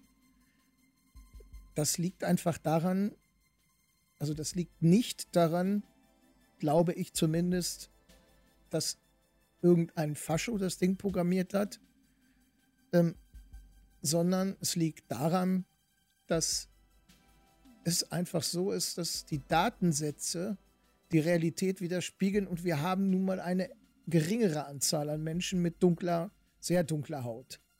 Ja, also ich rede jetzt von Schwarzafrikanern. Da ist es, da ist es tatsächlich so gewesen, dass ich da Berichte gelesen habe, dass dort eben die Wasserspender beispielsweise nicht ausgelöst haben. So, dann kann es passieren, dass Algorithmen, nun kann es, ist es so, dass beispielsweise Rückfallquoten oder um genauer zu sein, Rückfallwahrscheinlichkeiten, die werden insbesondere in den USA, werden diese Wahrscheinlichkeiten nicht alleine durch ein psychologisches Gutachten ähm, ermittelt, sondern da werden auch algorithmische Verfahren herangezogen werden. Herangezogen. So, nun ist es so, dass wir, wir kommen gleich zu den Fehlerquellen. Ich sage erstmal die Ausprägung. Nun ist es so, dass der Korpus, und damit meine ich nicht den Korb, das Corpus Delicti, und auch nicht den Körper, sondern, naja, doch den Körper, den Datenkörper. Wenn dieser Datenkörper, der historisch der sich aus bei der Kriminalitätsstatistik ist es ja so, dass der auf einer auf der Vergangenheit beruht und wenn dort eben Menschen aus bestimmten Bevölkerungsgruppen häufiger ins Visier der Strafverfolgungsbehörden gelangt sind, ethnische Minderheiten, Gruppen mit, mit vielleicht nicht ganz so guten finanziellen Möglichkeiten, ähm, dann bedeutet das, dass diese Person aufgrund des Algorithmus auch einen, dass denen auch eine höhere Rückfallwahrscheinlichkeit prognostiziert wird. So, jetzt kann man sagen, ja, das ist doch in Ordnung, wenn die jetzt so oft aufgefallen sind, äh, früher, dann sollen die auch mal, äh, dann sollen die auch mal eine schlechtere Prognose kriegen. Naja, nun denk mal nach, ist das wirklich gerecht? Jetzt überleg mal, du bist, also ich selber komme aus einem sehr, sehr, also ich sehr finanziell sehr schwachen Haushalt. Meine Oma hat damals bei Sozialhilfe gelebt, bin bei meiner Oma groß geworden, die hat Sozialhilfe bekommen. Jetzt nehmen wir mal an, Du wärst damals in meiner Situation gewesen und es hätte einen Algorithmus gegeben, der hätte berechnet, mit welcher Wahrscheinlichkeit du dein Traumstudium aufnimmst. Jetzt ist es so, dass ich in der Gegend gewohnt habe, da waren nicht immer die anständigsten Jungs da. Und ähm, jetzt übernimmt dieser Algorithmus, der schaut sich an, ah, okay, in dieser Gegend mh, hm, sind einige straffällige Typen dabei gewesen, sind straffällig geworden, sowas wollen wir ja überhaupt nicht haben, jetzt wirst du abgelehnt. Ja, Jetzt kann's ja, jetzt könnte ja der Nachbar sagen, der im, im reichen Viertel nebenan wohnt, ja, ist in Ordnung, ja, wohl, ne? Wie sollen sie denn sonst vorgehen? Ja, findest du das gerecht? Ich finde es ungerecht. Ich finde es deshalb ungerecht, weil es ist eine Einzelfallentscheidung. Ähm, es geht jetzt hier nicht darum, zum Beispiel, ob ein gesamtes Viertel vielleicht einen Kredit bekommen soll dann kann ich nachvollziehen, dass geguckt wird, ob vielleicht ein paar Jungs äh, zwischendurch in die Kiste abwandern. Dann können die nämlich nichts zurückzahlen. Völlig berechtigt, dass man dann sagt, ey, ne, läuft nicht. Gut, um gendermäßig korrekt zu bleiben, kann auch Mädels treffen, aber von den Mädels, die ich da bei uns aus so einem, äh, ich hätte was gesagt, Ghetto, ja, naja, meine Kumpels würden wahrscheinlich sagen, sag's doch, war's doch auch, aber naja, die bei uns zumindest aus der, aus der Hood, äh, die Mädels, da ist, glaube ich, keine im Knast gelandet, sofern ich es weiß. ich bin aber auch nicht sicher. Naja, jedenfalls wollte ich nur erwähnt haben, die können es natürlich auch sein, die Mädels, aber ähm, zurück zum Thema. Da ist es natürlich nachvollziehbar, wenn man jetzt, sage ich mal, ein ganzes Viertel nehmen würde. Aber hier geht es um einen Einzelfall, um eine Einzelfallwahrscheinlichkeit. Und da kann es eben nicht sein, dass die verfälscht wird dadurch. Ne? So, und dann ist es eben so, ähm, dass Algorithmen äh, generell auch eingesetzt werden, um Zugänge zu irgendwas. Ich habe es eben schon gesagt, zur Universität. So, und jetzt komme ich. Jetzt kommt mein Beispiel. Und das ist nicht an den Haaren herbeigezogen, ähm, sondern es ist so, dass ich in Aussicht gestellt bekommen hatte, eine Stelle als CTO, als Chief Technical Officer oder Head of Development. Nun sollte ich dafür einen Test durchführen bei einem Unternehmen, das nennt sich Zotify. Also ich be betone es deshalb so, damit du auch nachgucken kannst. Das ist nicht das Unternehmen, das mich einstellen wollte, sondern dieses Unternehmen ähm, stellt Persönlichkeitstests zur Verfügung. Das Testergebnis, ähm, das war brachial. Unter anderem wurde mir Psychopathie, also kein Witz jetzt, also negativ schlägt zu Buche, dass ähm, ich habe den Psychopathie, also einen Wert als für, für Psychopathen von knapp 100. So, später im Gespräch, also ich musste natürlich herrlich lachen, ich hatte darauf Geburtstag und ich habe mir dann Spaß draus gemacht, weil ich mich mit dem Thema beschäftigt habe. Psychopathen zeichnen sich durch eine dissoziale Persönlichkeitsstörung aus, insbesondere durch Empathielosigkeit. Das trifft bei mir nun wirklich nicht zu. Ich habe ja echt eine Vollklatsche, aber ich kann ganz schön, mich können viele Sachen ganz schön mitnehmen, ich kann ganz schön mitführend sein. Ich wäre froh, wenn ich einer, also wenn ich ein paar dieses Empathie äh, ist ja eine schöne Sache, aber äh, manchmal würde ich es auch gerne abschalten können. Also so ist es ja nicht. Und äh, das, das trifft nicht zu. Und diese Datenerhebung hat 30 Minuten gedauert. Ich habe auch nur unter Zeitdruck das Ganze gemacht. Wie ist das zustande gekommen? Für mich war das relativ klar. Ich habe einmal den Begriff benutzt, ich lasse mich lieber erschießen als. Und dann habe ich noch ein Bruce Lee-Zitat verwendet. Nun ist dieses NLP, diese Natural Language Processing, äh, ist darüber gegangen und hat wahrscheinlich oder mit sehr, sehr hoher Wahrscheinlichkeit ähm, äh, aus diesen beiden Schnipseln daraus geschlossen, oh Gott, der muss gewalttätig sein und ähm, ja, das ist natürlich völliger also das ist sowas von unseriös. Das habe ich auch dem, dem CEO gesagt. Ich hab, also als er mich gefragt hatte, erstmal musste ich, äh, mussten wir beide lachen. Ihm war das auch klar. Er sagt, das ist bei Führungskräften oft so, dass sie ähm, in diesen Werten sehr hoch sind. Ach ja, und dann meinte er noch, dass dieser Wert gar nicht so hoch sei, denn der Wert, der dann bei den Psychologen zugrunde gelegt werden würde, der sei um ein Vielfaches höher. Aber das wusste ich natürlich nicht. Für mich war 100, da habe ich gedacht, meine Güte, ne, dauert nicht mehr lange und da ist meine Nachbarschaft hier erledigt, ne? Weil ich die alle aufge, äh, aufgefressen, äh, zersägt oder weiß der Teufel was gemacht habe, ne? Ähm, ja, das, diese Information wurde mir eben vorenthalten. Aber abgesehen davon, es kann ja nicht sein, dass man, an, äh, dass man dann zu lesen bekommt, man sei ein Psychopath. Ja, nur jetzt weißt du, wenn du diesen Podcast schlecht bewertest, was auf dich zukommt. Ne? Ich schicke das nochmal als Warnung voraus. Späßchen. So, ähm, wenn schwarzer Humor auf 900.000 angeschlagen wäre, ja, das hätte ich ja noch verstanden. Aber das, naja, also ich fand's lustig, aber jetzt nehmen wir mal jemanden, der wirklich auf so einen Job angewiesen ist. Ja, der steht dann da und äh, sagt, ja, wie ist denn dein Ergebnis ausgefallen? Oh, äh, 80% Psychopath, äh, 60% dissoziative Persönlichkeitsstörung und dann ähm, habe ich seit gestern beobachtet mich immer so ein, sitzen immer so zwei Typen in so einem Auto und äh, beobachten mich und vorgestern wurde mein Garten umgegraben, sonst ist alles in Ordnung. Ja, das äh, kann einfach nicht sein, dass ein System nach 30 Minuten ähm, Text so ein Ding ausspuckt. Und das ist nicht der Algorithmus, sondern da muss ich ganz klar sagen, das ist Zotify. Dieses Ding ist völlig unausgegoren. Und ich kann nur beten, dass es wirklich, ähm, na, ich bin nicht besonders gläubig, ich kann nur hoffen, dass das nicht bei Menschen zum Einsatz kommt, die tatsächlich auf so einen Job angewiesen sind. Das Start-up selbst, das will ich nur mal hervorheben, die das eingesetzt haben, das waren ganz, ganz klasse Mädels und Jungs. Wir haben selber darüber gelacht. Der CEO weiß auch, dass dieser Test unausgegoren ist. Ich habe die Vermutung, dass es bislang vielleicht noch nichts Besseres gibt und er einfach hm, bei so einer Position schnell irgendwas gesucht hat. Dass das, also das persönliche Gespräch hätte, hat letztlich viel mehr gebracht. Wir sind uns auch im Übrigen deswegen nicht, also wir sind uns nicht wegen dieses Testergebnisses nicht einig geworden.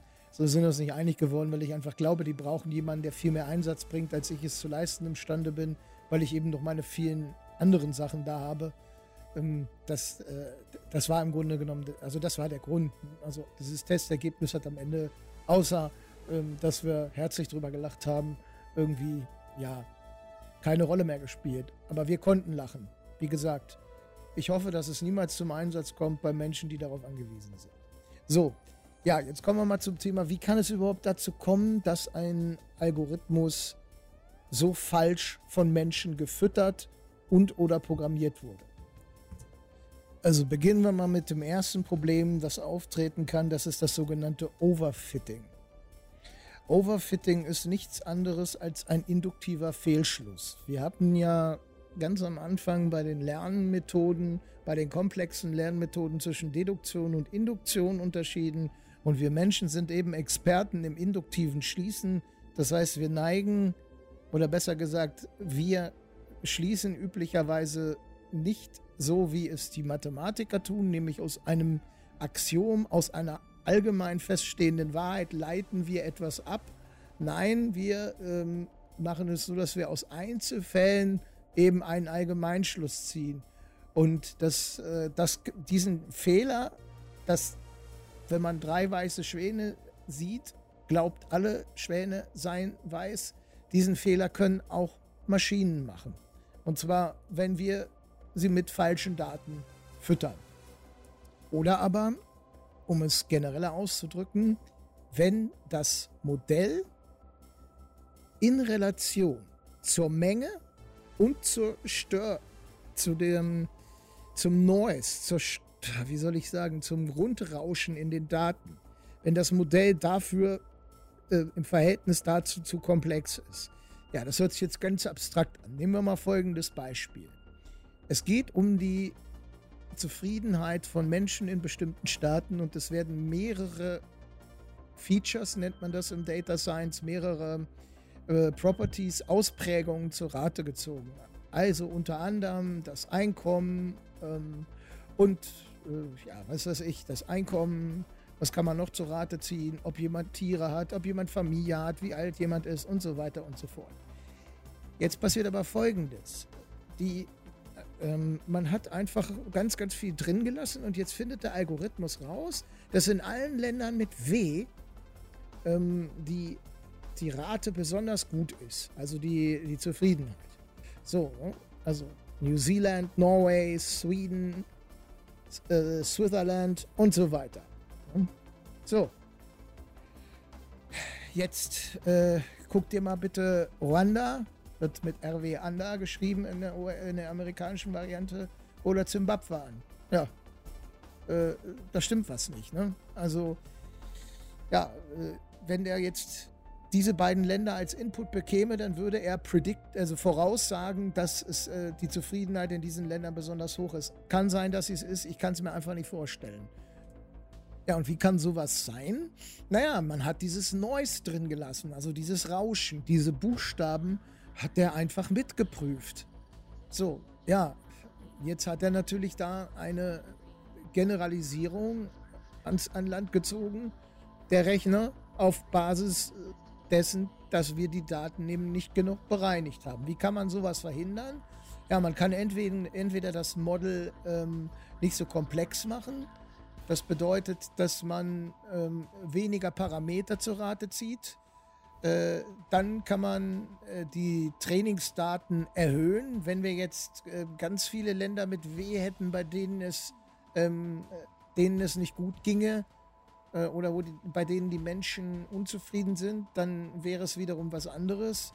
Und man kann eben durch vernünftiges Feature Engineering, so nennt sich das, eben dieses Noise, dieses, äh, dieses Rauschen in den Daten reduzieren. Man kann auch noch, man nennt das Regularization, einen sogenannten Hyperparameter einführen.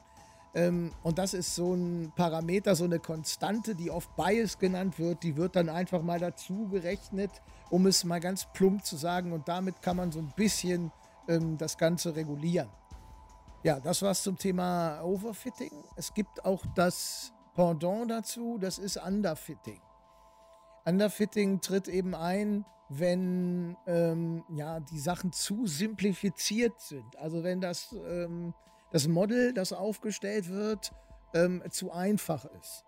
Also wenn man beispielsweise eine lineare Zusammenhang, einen linearen Zusammenhang erwartet für, keine Ahnung, ähm, die Lebenszufriedenheit einer über das gesamte Leben hinweg. Das ist so komplex, da werden so viele Parameter eine Rolle spielen. Da kann man nicht mit linearen äh, Algorithmen kommen. Das geht gar nicht. So, das heißt, da wird es zu simpel, ähm, zu einfach ähm, gemacht. Was kann man dagegen tun? Ja, man kann natürlich hier, müsste man mehr Parameter, genau das Gegenteil machen. Man müsste aber auch hier bessere Feature Engineering machen. Das heißt ja nicht immer nur also das Noise Reduction ist ganz klar. Man müsste aber auch hier gucken, dass Daten erhoben werden, die dazu passen. Und dann, falls man so einen Hyperparameter eingeführt hat, dann sollte man den ähm, reduzieren. Ja, dann haben wir natürlich auch noch das ähm, berühmte, äh, also den berühmten Fall des äh, Insufficient Quantity of Training Data. Das heißt Quantitätsproblem. Es wird einfach zu, der Korpus ist zu klein das, ähm, die, die Daten, die erhoben werden, reichen nicht aus. Das ist das Problem, das ich hatte. Oder besser gesagt, das, naja, ein Problem war es ja nicht, letzten Endes war es ja lustig, aber das Problem, das Zotify hat, das muss ich ganz offen sagen. Denn auf Basis eines 30-minütigen Interviews eine solche Prognose auszuwerfen. Das ist übrigens auch ein Fall von Underfitting, das kommt auch noch dazu. Also es ist extrem simplifiziert. Das fällt mir gerade so ein. Ne? Das kann also sowas wie ähm, Psychopathie. Dafür brauchen Profiler wirklich eine ganz lange Zeit, um das überhaupt sicherzustellen. Das ist äh, nicht so einfach. So, und äh, das Ganze in 30 Minuten, ja, das ist natürlich lächerlich. Und dazu kommt, also es ist nicht nur Underfitting, was hier als Bias, also als Fehler sozusagen greift, sondern auch insufficient quantity. Das heißt, die Datenmenge ist natürlich lächerlich klein. 30 Minuten, das äh, kann man, äh, das ist wie Knochenschmeißen auf dem, auf dem Jahrmarkt. Da hätte ich auch zur Wahrsagerin gehen können. Ja, wenn ich die ein bisschen grimmig angeguckt hätte, wäre das auch dabei rausgekommen. Ähm, also kann man nicht ernst nehmen. Das bedeutet, man sollte immer auch ähm, in die Daten investieren. Und zwar gibt es Data Scientists, wie Peter Norwig, der dieses berühmte Paper verfasst hat, ähm, von dem ich ganz am Anfang gesprochen habe, da erinnere ich mich dran. Ähm, äh, die der Meinung sind, dass die da das Data ab einer gewissen Menge von Daten ist es viel wichtiger, dass der Korpus in Ordnung ist, dass die Daten in Ordnung sind, als dass man hier wirklich den feinsten, besten Algorithmus rausgesucht hat. Dann kommen wir zum nächsten Problem der sogenannten Irrelevant Features. Ja, das äh, ist, wie gesagt, Garbage in, Garbage out. Ähm, hängt eng zusammen mit dem am Anfangs gewählten Beispiel des Noise. Also wenn man wirklich ganz, ganz viele ähm, Sachen miterfasst, die überhaupt gar nicht notwendig sind, wie beispielsweise, nehmen wir mal an, es geht darum, dass du bei einer Bank, dass du den Auftrag bekommst, bei einer Bank rauszufinden, warum hauen denn so viele Leute bei uns ab. So, wenn du jetzt die Kundennummer und den Vornamen und Nachnamen mit einbeziehst, dann glaube ich, dass das irrelevant Features sind. Jetzt kannst du sagen, okay, wenn es eine Privatbank ist, die gehört jemandem und der Name Van, äh, Van Benkerov, äh, die Familie ist schon seit 20 Jahren im Streit mit den äh, von Sparkasserovs. Äh, ja, dann mag vielleicht der Nachname eine Rolle spielen, da gebe ich dir recht. Und ja, da gebe ich dir sogar bewusst nochmal recht. ähm, das kann tatsächlich sogar zum Beispiel etwas sein, was man leicht unterschlagen könnte. Also deswegen ist dieses Feature Engineering unheimlich wichtig. Ja? Also du merkst, hier ist äh, diese Aufnahme ist jetzt nicht wie die anderen geskriptet, deswegen fallen mir manche Sachen während des Sprechens ein, so auch diese. Ja, du, das kann ein Problem sein. Also wenn du was für irrelevant hältst, äh, was in Wahrheit relevant ist, ist es genauso ein Problem, wenn, wie zum Beispiel die Kund-ID. Bei der bin ich mir relativ sicher, dass sie irrelevant ist. Dann haben wir noch das Problem der Poor Quality Data. Ähm, ja, dieses äh, Bias äh, ist, ja, das ist, wenn eben die Qualität der Daten ähm, ziemlich schlecht ist. Also nehmen wir mal folgendes Beispiel. Du möchtest eine Voraussage treffen, die ähm, basierend ist auf den Daten von Kunden. Und wichtig für diese Voraussage ist die Angabe des, des Alters. Jetzt haben 5% der Kunden haben ihr Alter gar nicht angegeben. Jetzt musst du entscheiden, was machst du jetzt? Ich sag jetzt mal, Worst Case ist, wenn du das ganze Ding mit dem Durchschnitt auffüllst. Ja, das finde ich wäre das Worst Case. Also das wäre das Beschissenste. Ähm, jetzt kannst Jetzt kannst du das Alter komplett weglassen, dann kannst du aber wieder im Bereich Underfitting landen oder aber du sagst, du trainierst ein Model mit diesem Feature Alter und einem, eins ohne. Ja? Also du musst auf jeden Fall, musst du dir bewusst sein, dass da was nicht stimmt, dass die Qualität der Daten nicht konsistent ist. So, und dann kommen wir zum letzten Fall, das ist das sogenannte Sampling Bias Non-Representative Training Data. Ja, was ist denn damit nun gemeint? Im Grunde genommen überschneidet sich das mit, dem, mit einigen vorher gesagten, mit den Insufficient Quantity ähm, Geschichten und Irrelevant Features, Poor Quality Data. Ja, es wird zwar immer noch als einzelner Punkt aufgeführt, ist aber im Grunde genommen in den vorherigen enthalten, wenn man es ganz genau nimmt. Es geht eben darum, dass ähm, Repräsentanten für die Vorhersage, die du treffen möchtest, nicht mit einbezogen wurden. Nehmen wir mal an, es geht darum, du möchtest die die Fähigkeit voraussagen, dass jemand aus Mittelerde spitze Ohren hat. Wenn du jetzt die Elfen da vergisst einzubeziehen, ja, dann kannst du dir vorstellen, dass das Ergebnis extrem verfälscht ist. Das ist jetzt mal ein ganz plumpes Beispiel, aber mir ist gerade nichts Besseres eingefallen. Also, ähm, ja, das ist eben, äh, da ist, äh, die Qualität stimmt nicht und ähm, ja, im Grunde genommen ist das schon gesagt worden, aber es ist eben nochmal so als einzelner Punkt aufgeführt. Ähm, es ist, werden eben wichtige Vertreter ver vergessen, wenn es beispielsweise um unser, also wenn wir unser Beispiel nochmal bemühen mit der Länderzufriedenheit, ähm, wenn wir dort einige Länder vergessen, die entweder bei denen die Menschen entweder besonders zufrieden oder besonders unzufrieden sind, ja, dann kann sich das ähm, dann verfälscht das eben später die Voraussage. Und ja, ähm, genau.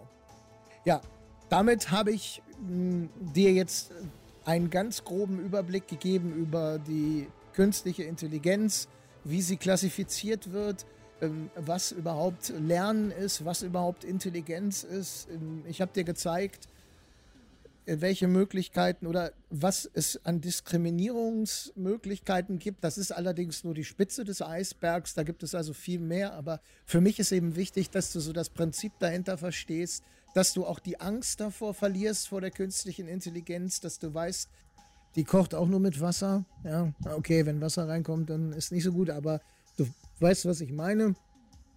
Ähm, dass du vor allen Dingen nicht diesen religiösen Wahrheitsglauben künstlich, der künstlichen Intelligenz gegenüber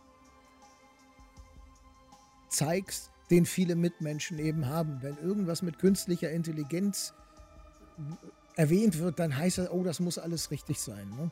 Deswegen wird wahrscheinlich auch dieses, äh, dieser Zotify äh, ich will jetzt hier auch nicht die Jungs und Mädels da jetzt auch nicht in den Dreck ziehen, nur es ist eben so, wie es ist. Ich habe äh, auch mein Ergebnis hier präsentiert, ist mit Sicherheit auch nicht gerade ähm, förder förderlich, wenn das einige hören, die mir nicht glauben und äh, jetzt äh, mir das SEK auf den Hals schicken, weil sie glauben, ich wäre, ähm, hätte jetzt schon 2000 äh, Leichen im Keller.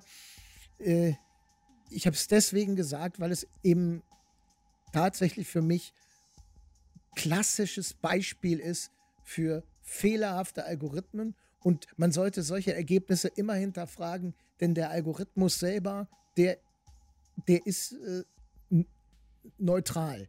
Ja? Die Fehler machen wir Menschen.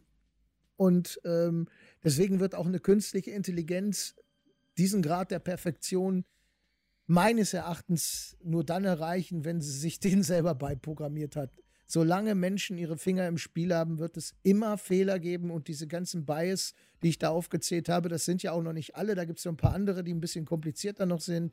Aber die habe ich jetzt mal ausgelassen. Aber das sind so die gröbsten. Die wird es immer geben. Und solange es die gibt, gibt es eben auch Fehler. Also, wenn künstliche Intelligenz im Spiel ist, hinterfrage immer, hm, wie sieht vor allen Dingen, wie sehen die Daten aus? Bei der Statistik haben wir uns das schon angewöhnt, zumindest im Wissenschaftsbereich da genau hinzugucken. Das sollten wir genauso bei der künstlichen Intelligenz machen. So, das war's.